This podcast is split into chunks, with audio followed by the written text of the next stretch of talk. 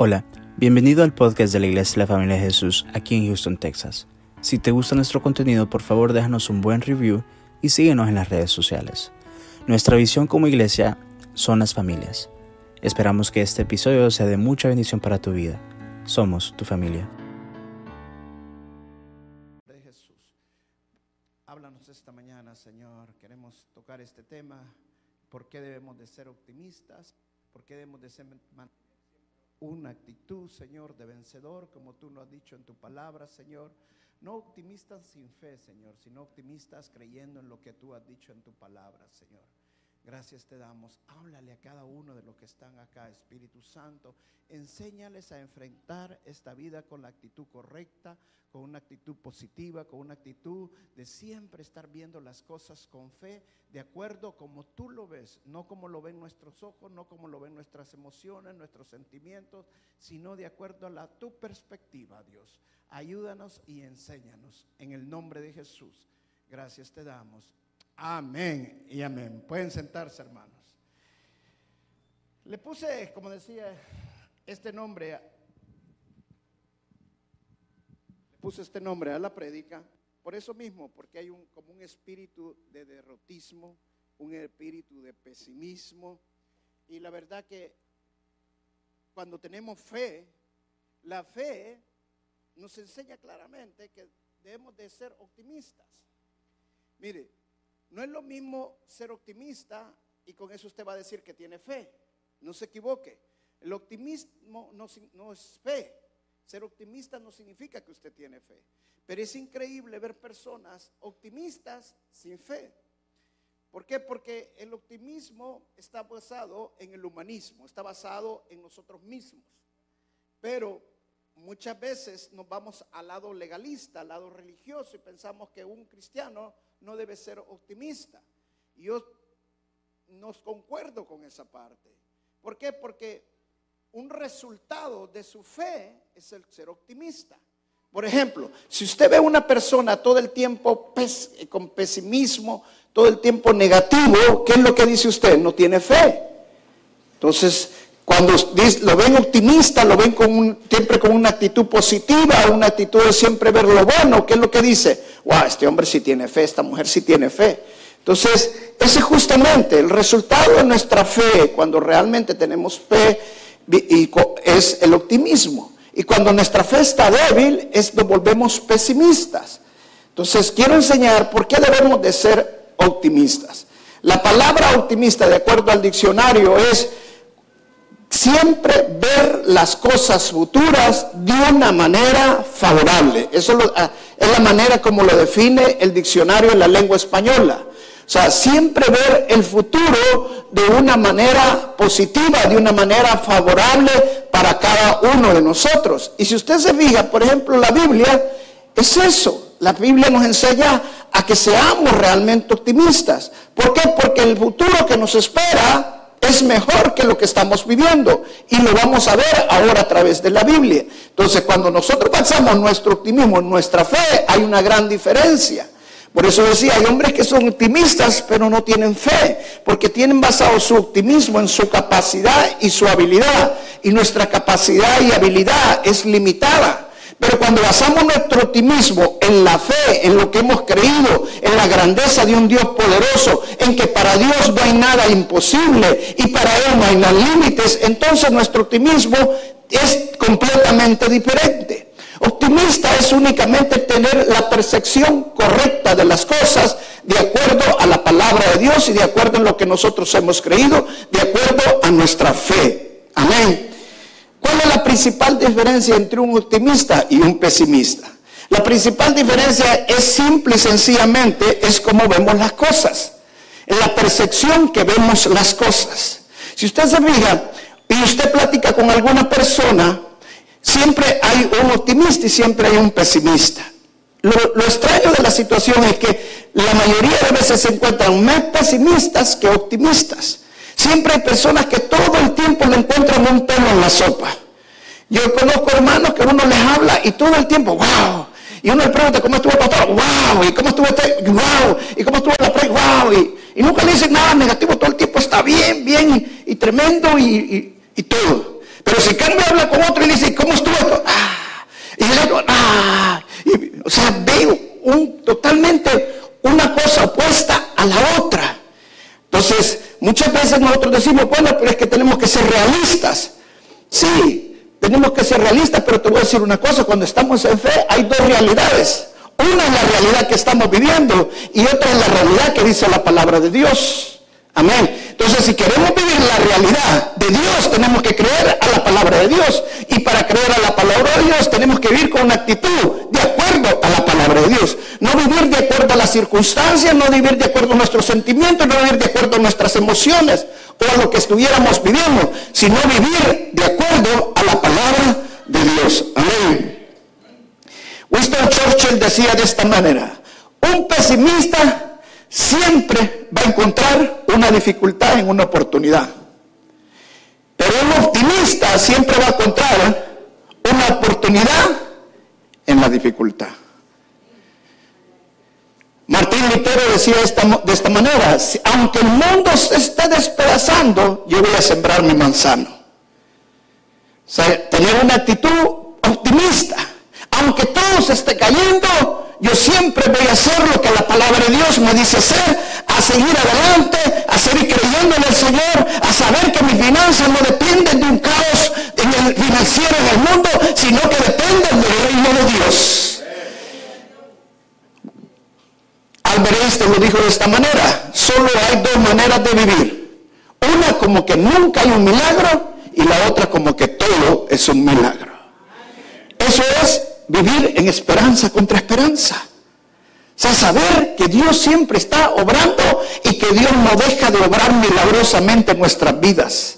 En que nosotros no veamos resultados, aunque la situación en lugar de estar mejorando se esté empeorando, nosotros creer que si Dios está con nosotros, ¿quién contra nosotros? Que Dios va a resolver las cosas. Amén.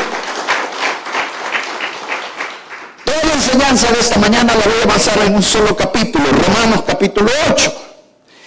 Pero si leyéramos todo el capítulo Romanos capítulo 8, y yo te invito a que lo lees, yo encontré 23 razones por las cuales tendríamos que ser optimistas. Pero si te pongo a dar las 23 razones, esperamos hasta que vengan las mujeres aquí como a las 4 de la tarde. Entonces solo voy a dar 8 razones, las 8 más importantes razones por qué debo de ser optimista. O si ya soy optimista, ¿por qué soy un optimista? Amén. Mira, la primera razón, ¿por qué debo ser optimista? La razón número uno que soy optimista, Romanos 8, es esto. Porque mis pecados están perdonados y mi vida eterna es segura. Amén. Repítelo conmigo. Porque mis pecados están perdonados y mi vida eterna es segura. Amén. Hermano, lo más optimista que uno puede ser es con respecto a su salvación, con respecto a su eternidad, con respecto a que sus pecados ya fueron perdonados. ¿Sabe por qué te, te digo esto? Porque es imposible no pecar. Y vivimos en un mundo pecaminoso. Y que un mundo que nos atrae el derrotismo, un mundo que nos trae, atrae el pesimismo a causa del pecado. Pero cuando yo leo la palabra que mi, salvación está segura, mi vida eterna está segura, entonces esto cambia mi perspectiva. Y por eso vivo optimistamente. Mira lo que dice Romanos capítulo 8, verso 1. Y mira lo que dice la palabra, no lo que yo digo. Ahora pues, ninguna condenación hay para los que están en Cristo Jesús. Los que no andan conforme a la carne, sino conforme al Espíritu. Porque la ley del Espíritu de vida en Cristo Jesús me ha librado de la ley del pecado y de la muerte. ¡Wow! Amén. ¿Cuánto pueden decir amén a esto? Hermano, no hay ninguna condenación para los que están en Cristo Jesús. Pero escúchame bien, hermano, la seguridad de la eternidad no es para todos. Lo dice claramente aquí. La seguridad de la eternidad es para los que están Cristo Jesús. Es sencillo. Amén. Un hombre en el principio de los años 1900 era un ladrón famoso, se convirtió al Señor Jesucristo, pero siguió robando y iba asaltando. Amén. Entonces, ¿qué pasaba, hermano? Cree que hay una condenación para este hombre? Claro que sí. ¿Por qué? Porque no está en Cristo Jesús. ¿Me entiende la diferencia?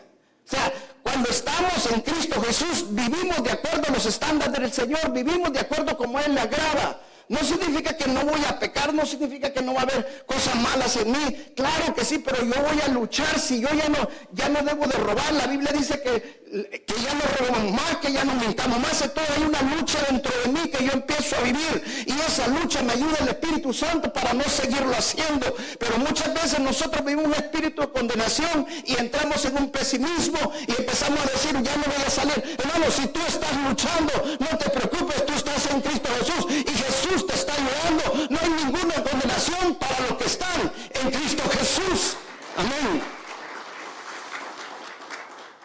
La segunda razón por la que soy optimista es porque Jesús está en la mano derecha de Dios orando por mí. Wow.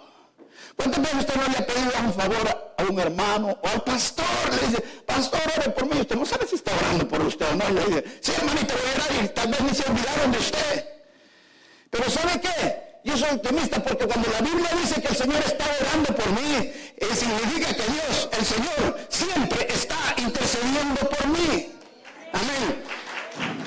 Miren lo que dice el versículo 33 y el versículo 34. ¿Quién acusará a los escogidos de Dios? ¿Cuántos son escogidos del Señor? Amén.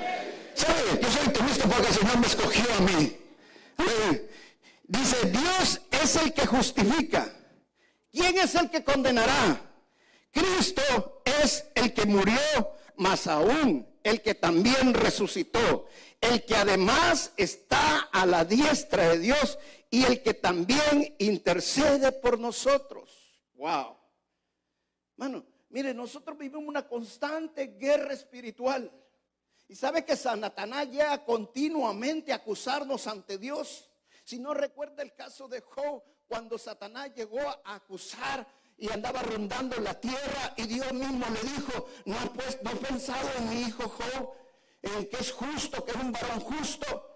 Yo siempre he pensado en esta parte, ¿por qué Dios le puso al diablo a Job si ni se había fijado? Y es que no, es que no se había fijado, sino que él sabía que el favor de Dios estaba con él y que Dios lo protegía. Así pasa en nuestras vidas, hermano. ¿Saben por qué el diablo no se mete con nosotros? Porque estamos cubiertos con la sangre de Cristo y porque Jesús está intercediendo por cada uno de nosotros. Pero necesitamos estar en Cristo Jesús. Cuando estamos en Cristo Jesús, por más que venga el acusador a acusarnos, no puede acusarnos. ¿Sabe por qué? Porque Jesús está intercediendo por nosotros. Él está orando por nosotros. El diablo tenía pensado que mañana te iba a matar, pero el Señor dice, no, no lo puedes tocar, porque mi sangre lo ha cubierto, con sus, mi sangre lo ha cubierto y no lo puedes tocar. Amén. Estamos viviendo un mundo malo, un mundo malvado, un mundo lleno de criminalidades, un mundo que puede cualquier, pasar cualquier cosa. Estaba viendo hace poco en las noticias, un hombre mató a otro que estaba comiendo con su hija, enfrente de su hija lo mató por una cosa bien tonta. Otro llegó, estuvieron en una percance en, automóviles, se bajó uno al automóvil con, no sé, con fierro, con algo, se lo metió en la cara y lo mató. ¿Sabes qué? Debe decir, el diablo anda suelto y anda crujiente, a ver, viendo a quién devorar y a quién matar.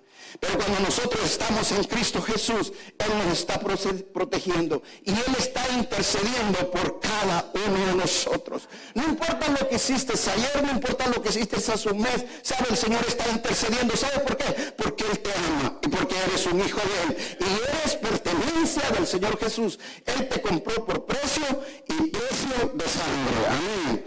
Número tres, mire, número tres, porque soy optimista. Porque mi victoria futura es mayor que mi dolor o mi sufrimiento actual. Dígale que está a la par. Mi victoria futura es más grande que lo que estoy viendo. Mira lo que dice el versículo 18 en Romanos 8. Pues tengo por cierto que las aflicciones del tiempo presente no son comparables con la gloria venidera que en nosotros de manifestarse. Wow. Palabras del apóstol Pablo. O sea, lo que nosotros vivamos acá, yo no sé qué sufrimiento, yo no sé qué dolor, cuáles son tus circunstancias, pero sí te puedo estar una gran verdad, hermanos. Nada se compara con la gloria que vas a tener en el futuro. Nada se compara con lo que Dios tiene preparado por ti. No vivas por tus circunstancias, no vivas por tus emociones, sino cree la, la palabra de Dios. Vive con una actitud optimista en el nombre de Jesús. No vive en base a tus circunstancias, sino creyendo en el Señor. Es cierto que a veces tenemos que trabajar mucho, tenemos hay veces que hacer hasta dos, tres trabajos para poder salir adelante, para poder vivir el día a día, o hay veces tenemos que vivir situaciones en nuestro matrimonio difícil, o hay veces tenemos que vivir una enfermedad que nos está atormentando, que nos está llevando difícil a nuestras vidas, por difícil que sea, por el sufrimiento que estemos pasando, la gloria venidera es mayor que lo que estamos viendo ahorita, es mayor que el sufrimiento que estamos pasando. Mira cómo Pablo dice, nada se puede comparar. Nada se puede comparar. Que estás bien mal, que estás económicamente mal, que estás mal en tu matrimonio, que estás mal en cualquier situación. Hermano, no seas pesimista. Compáralo con la gloria que viene y vive de acuerdo a lo que el Señor te está diciendo en su palabra. Es mayor lo que viene. Y tú puedes decir esta mañana, ah, pero es que Pablo, ¿quién era Pablo? El apóstol Pablo. Es que hombre era tremendo. Hermano, mira, nadie ha pasado lo que Pablo pasó, ninguno de nosotros. Pablo sufrió naufragio, fue latigado más de dos veces, fue apedreado, fue dejado como muerto, fue insultado. De todo le hicieron a Pablo. Y Pablo mismo escribe eso. Nada se compara con lo que yo he vivido, nada se compara con el sufrimiento y el dolor que estoy pasando, porque lo que me espera es más grande y más maravilloso. Amén. Y lo dice la palabra de Dios. Número cuatro, porque soy optimista. Soy porque mi mente está llena de paz de Dios. Amén. Mi mente está llena de la paz de Dios. ¿Sabe que si tú tienes paz internamente, por muy difícil que sea lo que estás viviendo, por muy tormentoso que sea lo que estás pasando, hermano, no vas a tener paz en medio de ti. Mira lo que dice la palabra, Romanos 8:6 dice, porque el ocuparse de la carne es muerte, pero el ocuparse del espíritu es vida y paz. ¿Qué es lo que está diciendo la palabra? Hermano, si tú te preocupas y te, y mucho en tu problema y te enfocas mucho en tu problema, vas a terminar siendo pesimista. Mejor vive una vida llena de fe y con una actitud positiva, con una actitud optimista. Enfócate en lo que la palabra de Señor, medita en su palabra en medio de la tormenta, medita lo que el Señor dice en su palabra, analiza lo que la palabra de Dios dice, haz una promesa de Dios y es la tuya y la paz de Dios se va a llenar. Pablo de la mente. Una mente gobernada por la carne es una mente que nunca va a tener paz. Pero una mente gobernada por el Espíritu Santo, una mente gobernada por el Señor, es una mente que va a tener paz en su corazón. Hermano, cuando tú no tienes paz, puedo orar por ti, ponerte las manos, hacer muchas cosas, pero si tu mente está gobernada por la carne, nada va a cambiar eso. Lo que necesitas es creerle a la palabra de Dios, vivir de acuerdo a la palabra de Dios tus ojos están viendo. No vivas de acuerdo a tus circunstancias, no vivas de acuerdo a lo que tus ojos ven, sino que vive de acuerdo a lo que la palabra de Dios dice. Y si Dios lo dice, yo voy a vivir con la actitud que Dios quiere que yo viva y yo voy a vivir optimistamente. Amén. La cuarta, la quinta, perdón. ¿Por qué somos optimistas? Es porque si Dios es con nosotros, si Dios es por mí, ¿quién puede estar en contra de mí? Amén. Mira lo que dice en Romanos, verso 31 en adelante. Romanos 8, 31 dice, ¿qué podemos a esto?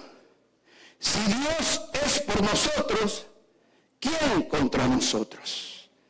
El que no escatimó ni a su propio Hijo, sino que lo entregó por todos nosotros, ¿cómo no nos dará también con él todas las cosas? ¿Quién acusará a los escogidos de Dios? No es el que justifica. ¿Quién es el que condenará? Cristo es el que murió, más aún el que también resucitó. El que además está a la diestra de Dios y el que también intercede por nosotros. Verso favorito mío. Amén. Si Dios es conmigo, ¿quién contra mí? Si Dios está conmigo, ¿quién me puede hacer algo?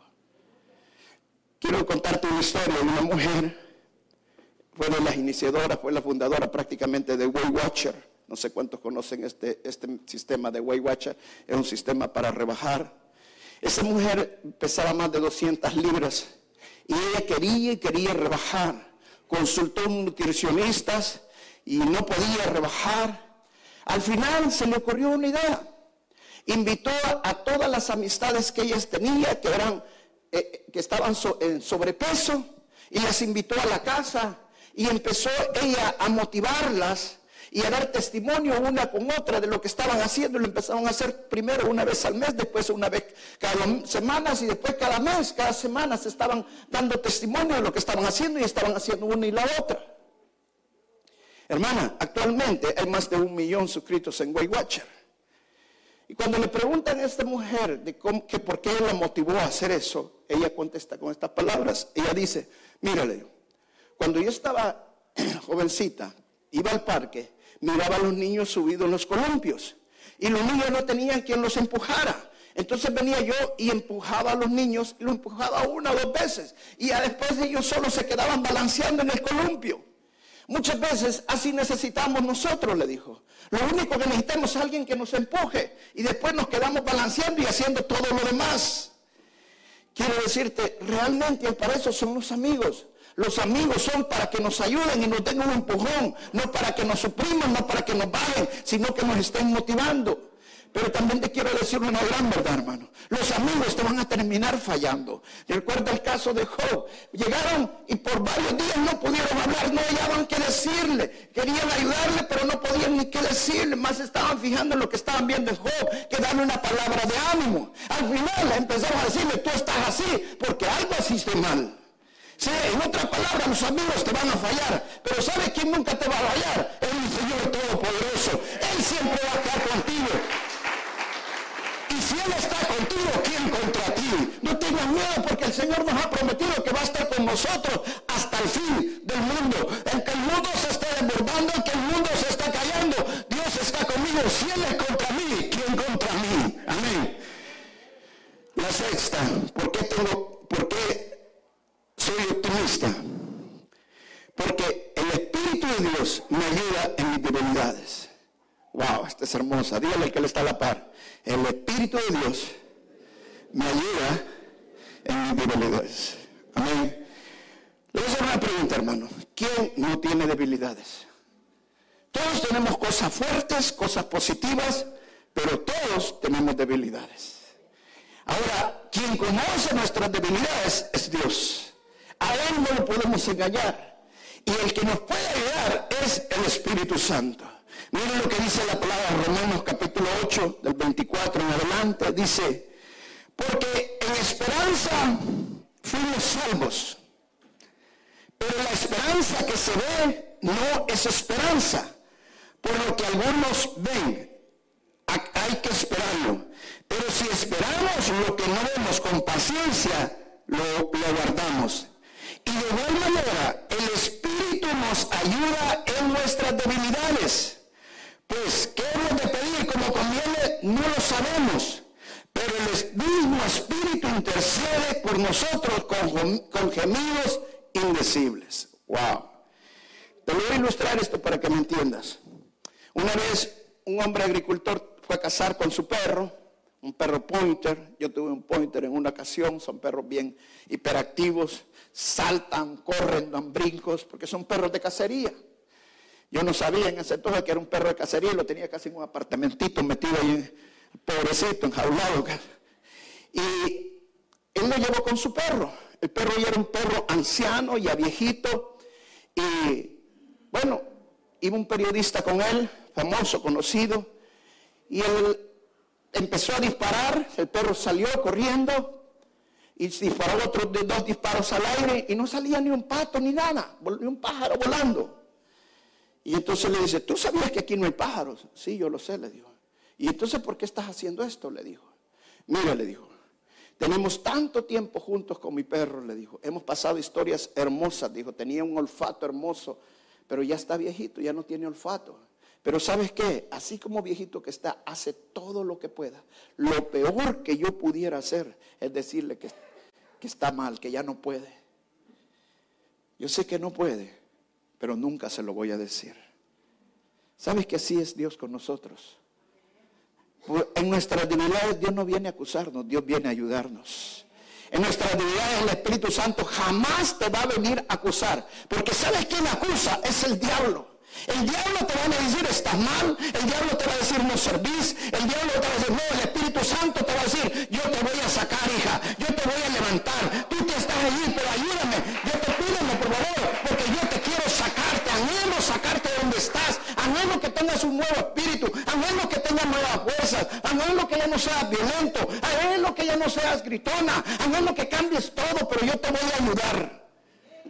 El Espíritu Santo no nos va a venir a acusar. El Espíritu Santo viene a ayudarnos en nuestras debilidades.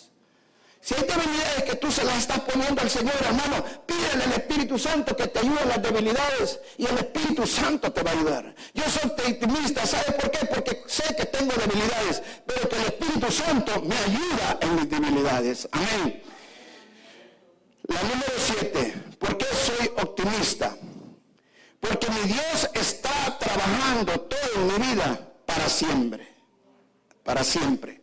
Dios siempre trabaja para nosotros. Miren lo que dice el verso 28. Y sabemos que los que aman a Dios, todas las cosas les ayudan a bien. Esto es a los que conforme a su propósito son llamados. Wow. ¿Estás viviendo una circunstancia difícil? Estás viviendo que tu matrimonio casi se va a derrumbar, estás en una enfermedad que no puedes levantarte, económicamente no alcanzas, pero la palabra de Dios dice que Dios todas las cosas que vivimos a los que Él ama les ayuda para bien. Y muchos me dicen, ¿cómo Dios me va a amar y va a permitir que pase esto? Si Dios lo está permitiendo es porque es para bien no es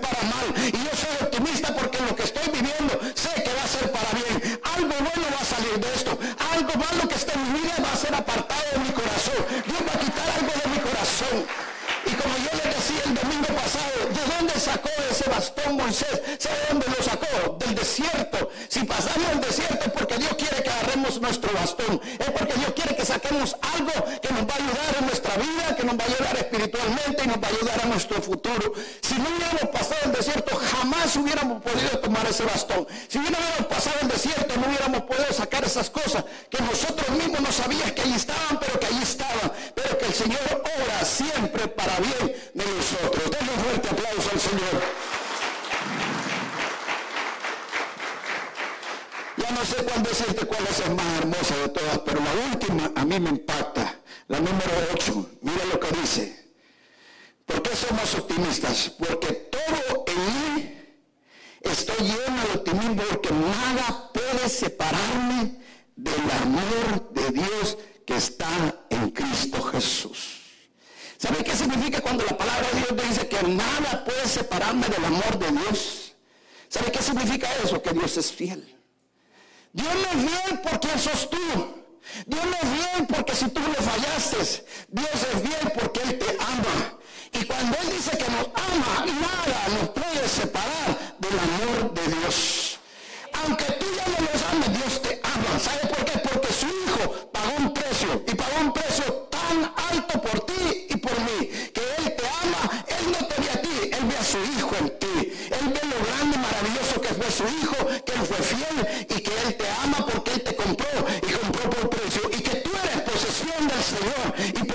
Por eso te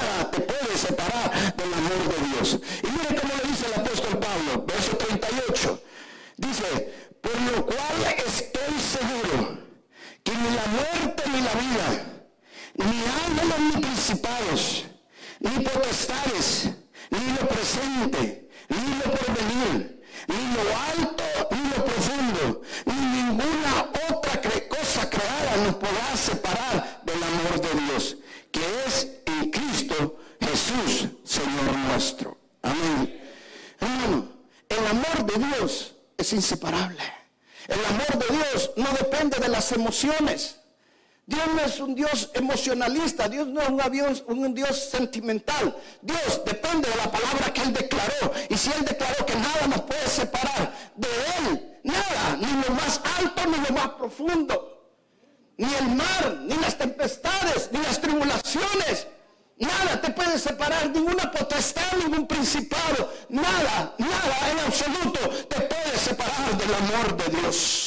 ¿Sabes qué? El enemigo va a venirte a decir, es que Dios no te ama. Y como este Él no te ama, estás pasando esto. Pero yo soy optimista porque la palabra de Dios dice que Dios me ama y que nada me puede separar de su amor. Y que lo que estoy viviendo no es porque Él me ha dejado de amar. Sino que lo que yo estoy viviendo es porque Él me ama. Porque Él sabe lo mejor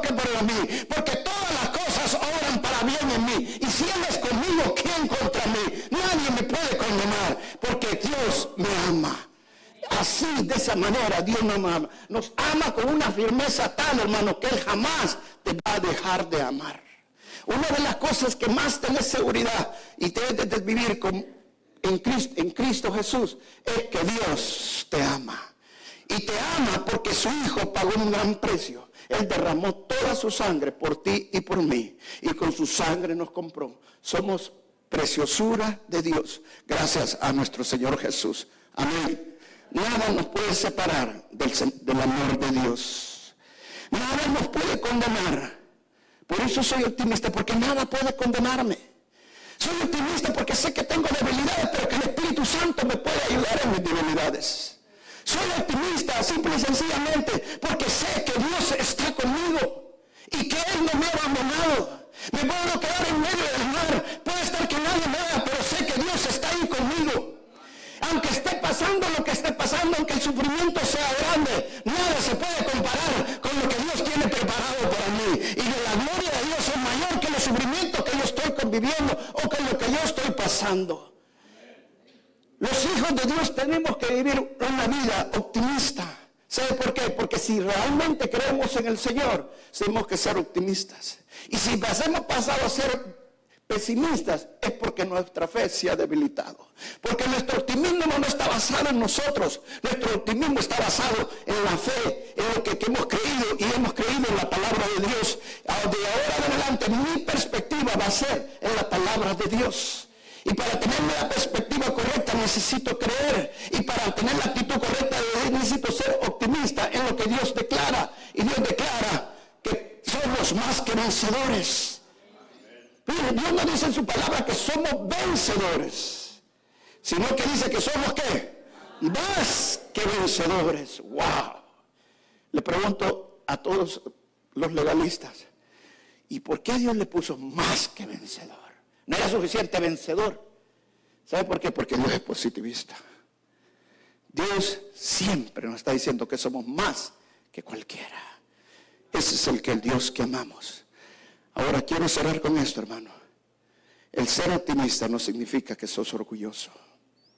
Cuando sos orgulloso es porque no estás basando tu optimismo en la fe, sino en tu habilidad. El ser optimista significa que debemos de ser siempre humildes y darle toda la honra y toda la gloria a mi Dios. Yo vivo con optimismo en por lo que yo soy, sino por lo que mi Dios es, porque lo que Dios declara en su palabra. He hecho bueno para este trabajo, no por quien yo soy, sino que porque Dios me ha dado la capacidad, la habilidad para hacer lo que yo soy. Me ha ido bien en el negocio, no porque yo tengo la habilidad para hacer negocio, sino porque Dios, la gracia y el favor de Dios está conmigo. Me ha ido bien en matrimonio, no porque yo soy bueno con mi esposa, no, es porque Dios me dio amor para mi esposa, es porque Dios me dio amor para mis hijos, es porque en mi vida. Todo, siempre tenemos que darle la honra y la gloria a quien lo merece. Y Él merece toda la honra y la gloria. Amén. Vamos a pararnos y vamos a orar.